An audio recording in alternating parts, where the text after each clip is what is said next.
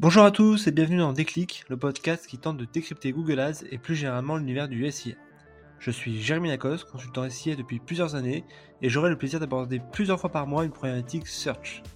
Sans langue de bois mais toujours avec bienveillance, l'ambition au cours de chaque épisode est de déconstruire les mythes autour de Google Ads, une plateforme qui vient de fêter ses 20 ans, en partageant mes échanges, lectures et retours d'expérience.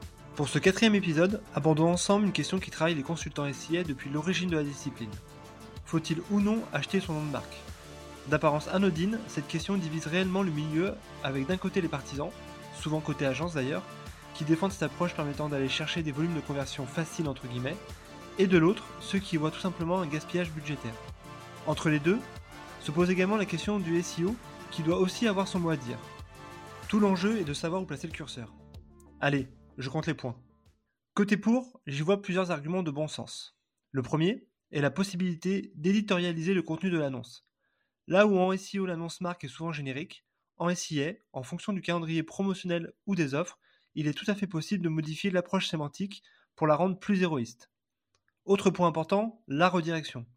Ainsi, sur l'un des comptes que je gère, le résultat SEO de la marque redirige classiquement sur la home, alors que mon annonce SIA redirige directement vers mon formulaire. Autre argument, les résultats SEO parfois aléatoires sur des requêtes type marque plus déclinaison, comme par exemple le nom des villes, les produits et services vendus, ou tout ce qui peut être lié à la e-réputation. Même si les concurrents ne sont pas forcément présents, là aussi cela peut être une bonne chose d'avoir une campagne SIA qui diffuse pour garder la maîtrise du discours de marque. Enfin, dernière raison, c'est l'effet de réassurance.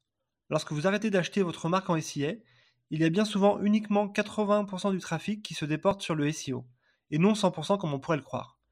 Le fait d'avoir un minima deux résultats sur une enquête marque crée ainsi un biais positif pour l'internaute qui sera plus à même de cliquer. Côté contre maintenant, les arguments sont légion. Tout d'abord, le coût qui reste le nerf de la guerre. Pourquoi en effet acheter son nom de marque alors que côté SEO, il y a de fortes chances que l'annonceur occupe déjà le top 5 des positions? N'est-ce pas finalement de l'argent jeté par les fenêtres alors que l'internaute pourrait venir par l'organique? Cette question est d'autant plus vraie lorsque le site de l'annonceur comporte un espace client nécessitant pas mal de trafic de la part de clients captifs. Ma recommandation dans ce cas-là est d'exclure la base CRM des campagnes SIA marques pour ne cibler que de nouveaux clients potentiels. Autre possibilité pour optimiser le coût de ces campagnes, exclure les adresses IP internes. On sous-estime trop souvent le nombre de clics SIA provenant de requêtes internes. Autre argument, la bonne compréhension de la contribution de chaque canal dans la conversion. Le SIA est historiquement plutôt vu et appréhendé comme un levier de conquête, aussi, en intégrant des campagnes marques, cela peut à mon sens fausser légèrement l'analyse de rentabilité que vous allez faire du canal Google Ads grâce à un nivellement par le bas. Pire, cela peut même conduire à des comportements parfois contre-productifs, comme le fait d'intégrer des requêtes misspelling dans des campagnes hors marque. Enfin, de manière transverse, se pose la question de l'attitude à avoir pour des marques qui ont un nom générique. Quid d'un intermarché, d'un meilleur taux ou d'un seul loger Dans ces cas-là, la notion de campagne marque prend évidemment un visage tout autre, tant le volume de concurrents est important. Deux recommandations. Bien protéger l'utilisation de son nom de marque auprès de Google afin d'empêcher son usage pour tout concurrent au sein de ses annonces. Et ne pas hésiter à contacter ses concurrents en direct pour mettre en place un gentleman agreement. Bien souvent, un terrain d'entente est vite trouvé, car sinon c'est le risque d'une surenchère avec in fine un seul gagnant, Google. De manière générale, je suis plutôt partisan d'une approche pragmatique.